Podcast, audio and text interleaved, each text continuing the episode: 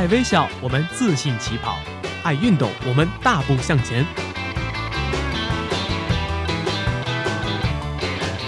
在这里，我们为梦想一起拼搏；在这里，我们为生活增添激情；在这里，我们用电波诠释体育，解说最实用的竞技技巧，报道最火热的体育赛事。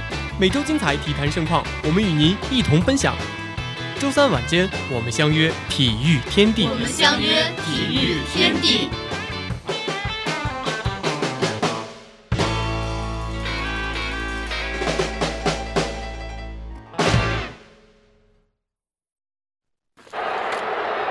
拉姆传奇对短，亲爱的观众朋友们，零六年世界杯开始了，德国队对阵哥斯达黎加，现在比赛来到了第五分钟，弗雷德里希带球传给了弗林斯，过渡给博洛夫斯基，胸部停球，克洛德拉姆助攻来到了前场，横着再带进入禁区，一脚射门，球进了。在上半场比赛进行到五分十一秒的时候。拉姆助攻到前场之后，巧妙的过人之后突入禁区，看准门将的位置一脚射门，一比零。进球的是二十二岁的小将拉姆。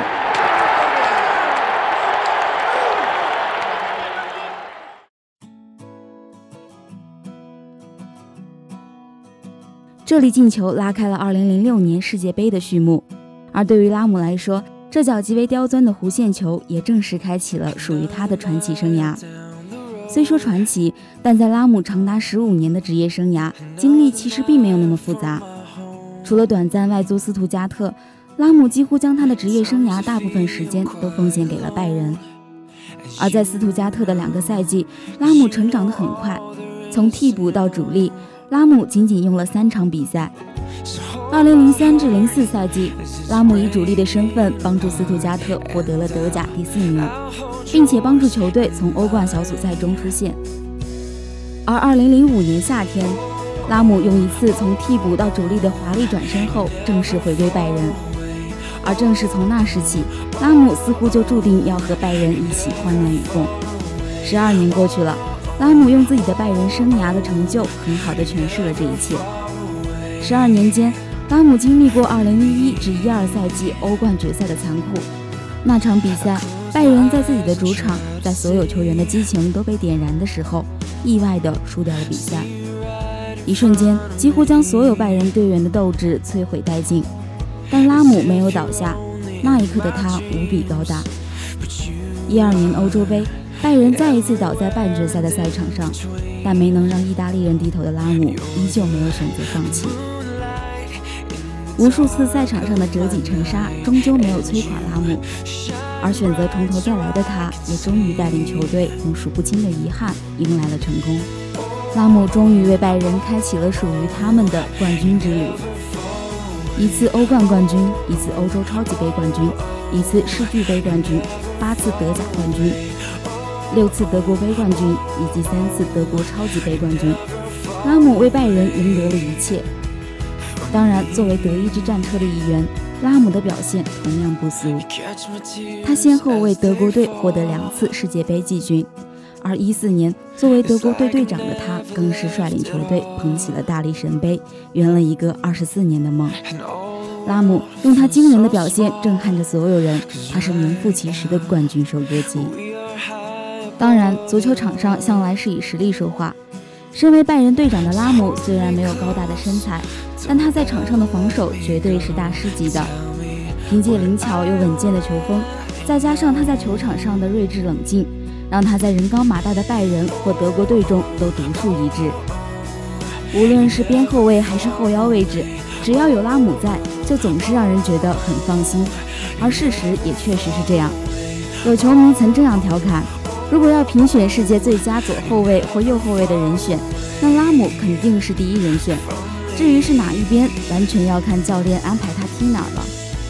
球场上的拉姆不仅球技一流，更是一个谦谦君子。拉姆的球风非常干净，在十五年的职业生涯中，拉姆从来没有吃到一张红牌。对于像他这样的一名后卫而言，这一成就几乎是不可能完成的。就连已经退役的萨内迪。在他十九年的意甲生涯中，也吃过一张红牌。因此，不管是历史上还是现役，恐怕都少有像拉姆这样干净的后卫球员。有球迷甚至戏称，世界上最遥远的距离，就是裁判兜里的红牌和拉姆之间的距离了。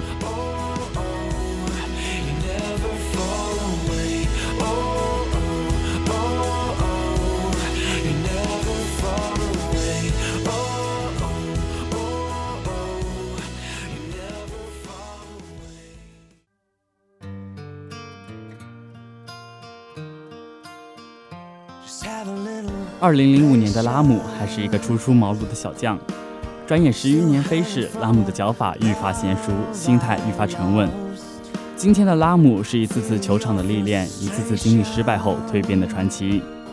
但岁月是公平的，技术与心态成熟的同时，年华也在逝去。在一次次送别了曾经的战友之后，拉姆的告别时钟也开始滴答作响。一四年的世界杯结束后。当德国球迷还沉浸在重获大力神杯的喜悦时，拉姆，德国队的功勋队长，突然宣布要从国家队退役。这个决定震惊了德国足坛，无数球迷希望拉姆能继续带领德意志战车征战下届欧洲杯，甚至是世界杯。但拉姆选择退役，则让这一切变得不再可能。有人问过拉姆为何选择退役，拉姆的回答很简单：我想把最好的自己留给国家，但是我无法一直完美。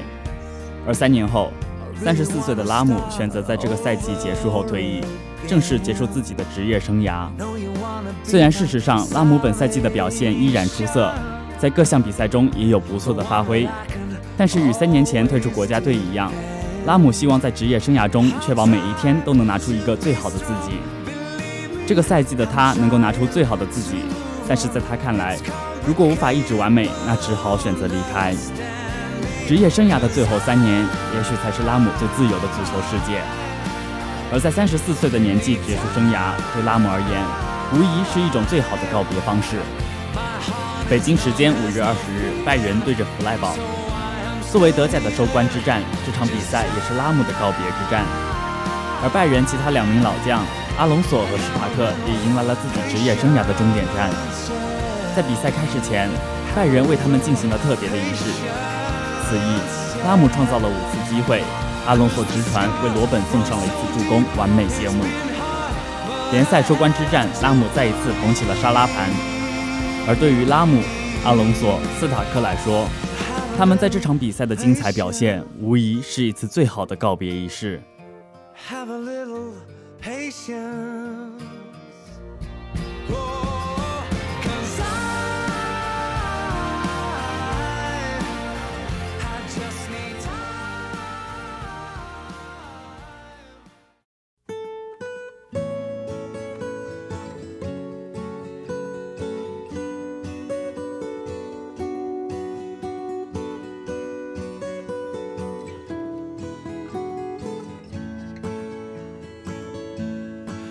三十四岁的年纪里选择激流勇退，拉姆用这种独特的方式告别球场，对他而言或许是最好的结局。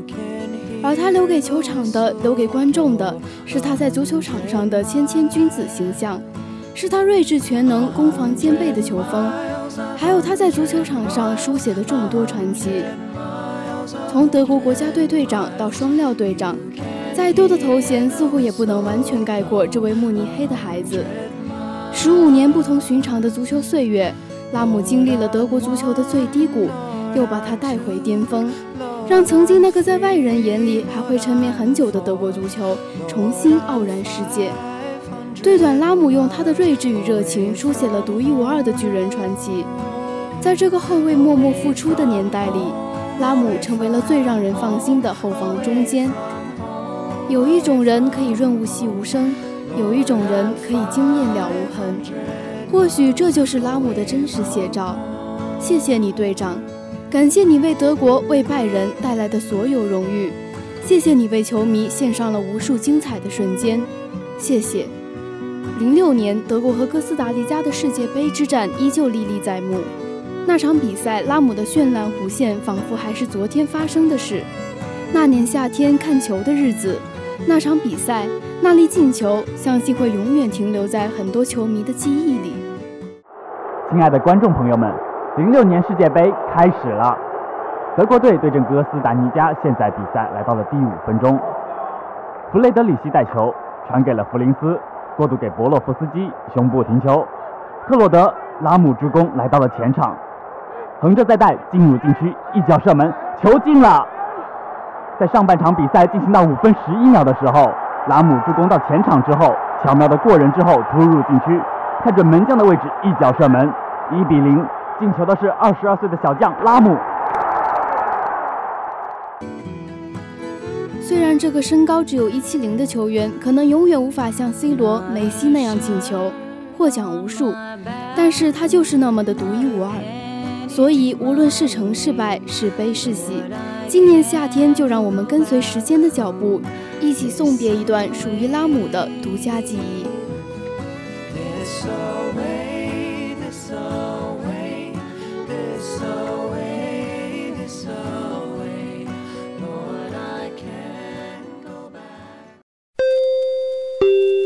你有新的 N 条体育新闻，请您及时读取。每天体育新闻不断，不在状态，感觉魂儿丢了。没事儿，不是还有大话体坛吗？抢先体育资讯，热门体坛事件，我们不生产体育新闻，只挑最精彩的体育视角，选最出色的体育名人。一切尽在每周三晚大话体坛。大话体坛。大话体坛，大话体坛，大大大大大话体坛，大话体坛，给你不一样的体坛。W.E. 汉步四强回战德杯。二零一七年五月二十一日凌晨，巴西里约热内卢奥林匹克体育馆，M.S.I. 季中赛 W.E. 对阵 G2。最终一比三不敌 G2，遗憾止步四强。对于 WE 来说，曾经的手下败将却把自己踩在脚下，前去争夺冠军奖杯，这一次只能遗憾止步四强。对于 G Two 来说，这一次的翻盘意味着离冠军奖杯更进一步，有更强的信心与 SKT 一较高下。WE 的表现虽然不能说是不尽人意。但在每一场的对局中，尽管有着一定的小优势，然而在团战以及抢龙接盘的时候却失误连连，以至于遗憾告负。第一局，双方在英雄选择和变人方面斗智斗勇，最终 W.E 决定了上单酒桶、中单卢锡安、打野翠神，下路蚂蚱辅助 A.D.C 女警的阵容；G2 则拿出了上单兰博、中单维克多、打野奥拉夫、下路宝石辅助 A.D.C 艾希的组合来应对。一血的争夺可谓是精彩纷呈。居处的打野奥拉夫利用视野漏洞，想要干个一波 W.E 的下路组合。居处辅助宝石闪现想要晕住女警，但是操作失误，无奈再给女警套上虚弱。蚂蚱反身同样给奥拉夫套上虚弱。奥拉夫一套技能加平 A 没能带走女警，女警闪现逃跑，奥拉夫无奈折返。这时上路的酒桶传送来到下路，帮助下路组合顶住防御塔的输出以及拦截奥拉夫。女警一个精准的夹子投放，阻止奥拉夫继续逃跑。后来接上一个平 A，W.E 成功拿下一血。面对曾经的手下败将，又成功拿下了一血以及一塔。W.E 的队员似乎有点小膨胀，想把前期建立的优势继续扩大。于是，在居处打小龙的时候想要接盘，然而不仅没有成功惩戒抢走小龙，还由于阵型过于分散，被居处逐个击破，无奈三换一。W.E 似乎不甘心这一次的失利，想要进攻下路扳回优势。尽管成功强杀了一个奥拉夫，但是后排暴露在居处传送到下路的兰博的大招之中。中单 AP 维克多趁机输出拿下三杀，收获了一大波经济的同时，顺带推掉了下路一塔。随后 W E 先手开团并斩杀大龙，再度取得优势。利用大龙 buff 的增益效果，we 推掉了上下路两座二塔。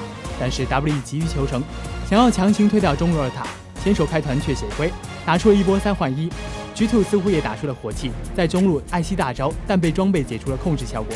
兰波大招再次分割战场，酒桶孤身诱敌，为己方 ADC 创造输出环境。最终双方打出了一波三换三。之后双方互相试探了几波，WE 卡住兵线，做好了大龙视野，想要直接秒龙。G2 加大了中路压力，逼迫着 WE 的阵地。WE 有着双 AD 以及屠龙 buff 加成，虽然再度拿下大龙，但是酒桶阵亡，中路二塔被推。G2 在无大龙的情况下，选择去击杀远古龙。W.E 虽然没有抢到远古龙，但是击杀了 G2 的宝石，并且利用中路兵线想要直接进攻高地。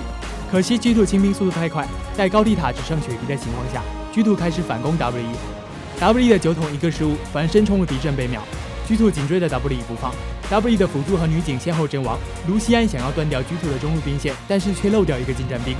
G Two 抓住机会，依靠一个近战兵推掉 W E 的高地塔和中路水晶，尽管 W E 开始回防，但是 G Two 疯狂推打，破掉了 W E 的水晶枢纽，拿下了第一局的胜利。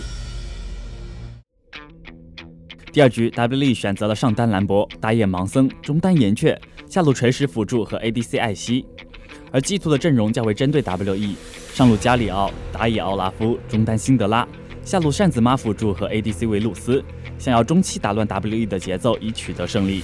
开局，W.E 的盲僧就成功反掉了 G 图的红 buff，但是太过于贪心，想要入侵野区再次反掉一个蓝 buff。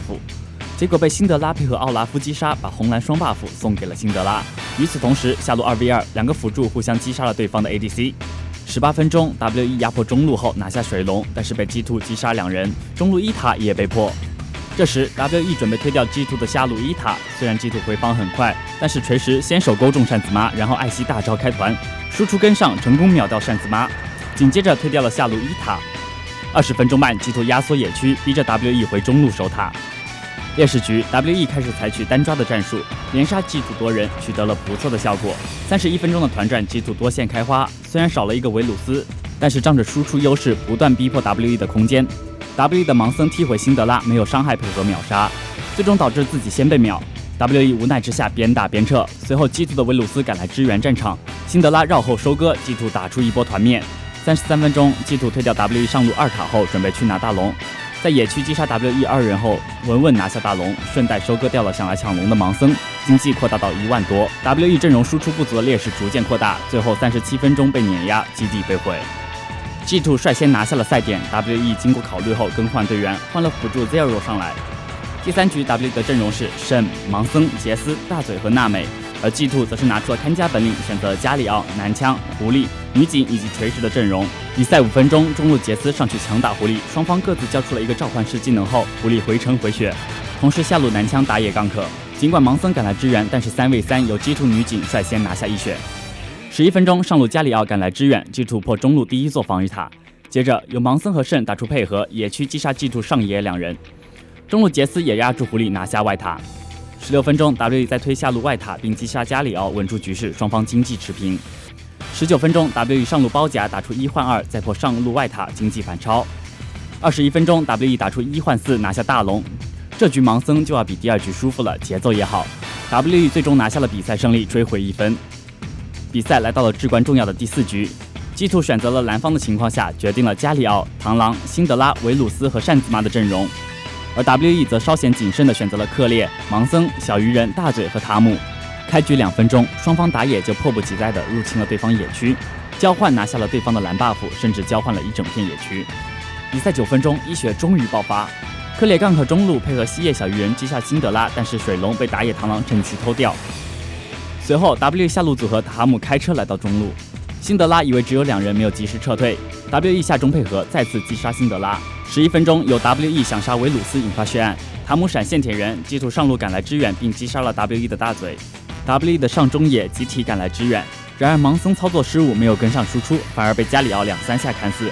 小鱼人无奈逃跑，基图螳螂飞天收割，打出二换四，连带推掉了下路一塔。十八分钟，基图辛德拉上路勾引小鱼人上当，塔姆开车前来支援，随后双方接团，维鲁斯双杀，螳螂收割，基图打出零换三，再推上路二塔。二十分钟，下路再次起摩擦，W 的上单克烈换掉了 G 图的 ADC 维鲁斯，WE 野区已经控制不住了，败势出现。二十五分钟，G Two 率先进攻大龙，但是 W E 的盲僧抢掉大龙，却被 G Two 打出零换三，G Two 反推破掉 W E 中路高地塔。二十八分钟，G Two 破下路二塔时被小鱼人击退，WE 想要追击，无奈吃了一波技能后血量告急而停止阻截。三十二分钟，G Two 中路 B 团。吃掉了 W.E 的召唤水晶，W.E 急了，开始追击 G2，但被一波反打逼回了高地。三十四分钟，W.E 中路开团，想要推掉中路防御塔，但 G2 的加里奥绕后切入后排英雄当中，W.E 无奈撤退，塔姆也被击杀。G2 想要偷掉大龙，W.E 前去拦截，但盲僧被嘲讽到后被先手击杀。G2 拿掉大龙后，紧接着一波零换三，一波推入高地，拿掉两座门牙防御塔，推掉了 WE 的水晶枢纽，拿下了晋级决赛的门票。G2 应该是在这一年的 IEM 和 MSI 小组赛上吃了一大波经验，升级了。从这次的 BO5 来看，G2 确实更有资格去挑战卫冕冠军 SKT。在这场半决赛，WE 的糟糕表现让人感到遗憾。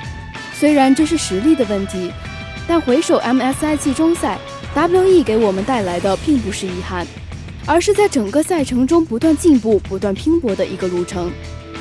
小组赛开赛时，WE 虽然力克闪电狼，却败给了 TSM 战队。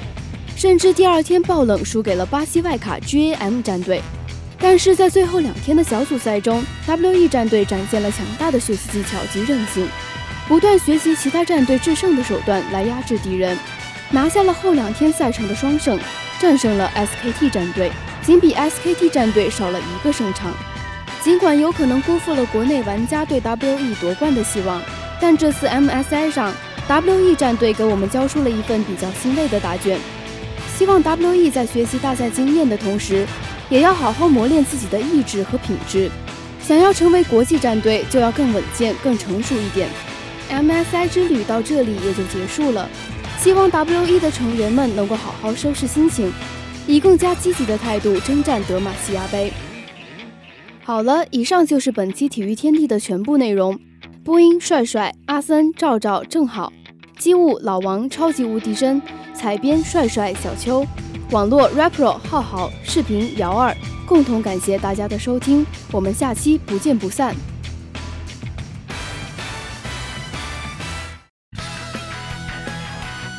下面为您带来的是本周精彩赛事预告。五月二十六日 NBA 季后赛继续进行。东部方面，北京时间早上八点三十分，凯尔特人将在主场迎来和骑士的总决赛第五场较量。双方会有怎样的表现？敬请关注。再来看足球方面，五月二十五日凌晨两点四十五分，欧联杯决赛正式打响，阿贾克斯将和曼联展开冠军争夺战。而在本周日的两点，法兰克福和多特蒙德也将相遇德国杯决赛。而在当天凌晨三点，国王杯的决赛也将开始，巴塞罗那将迎战阿拉维斯，巴萨能否卫冕成功，成就三冠王，值得关注。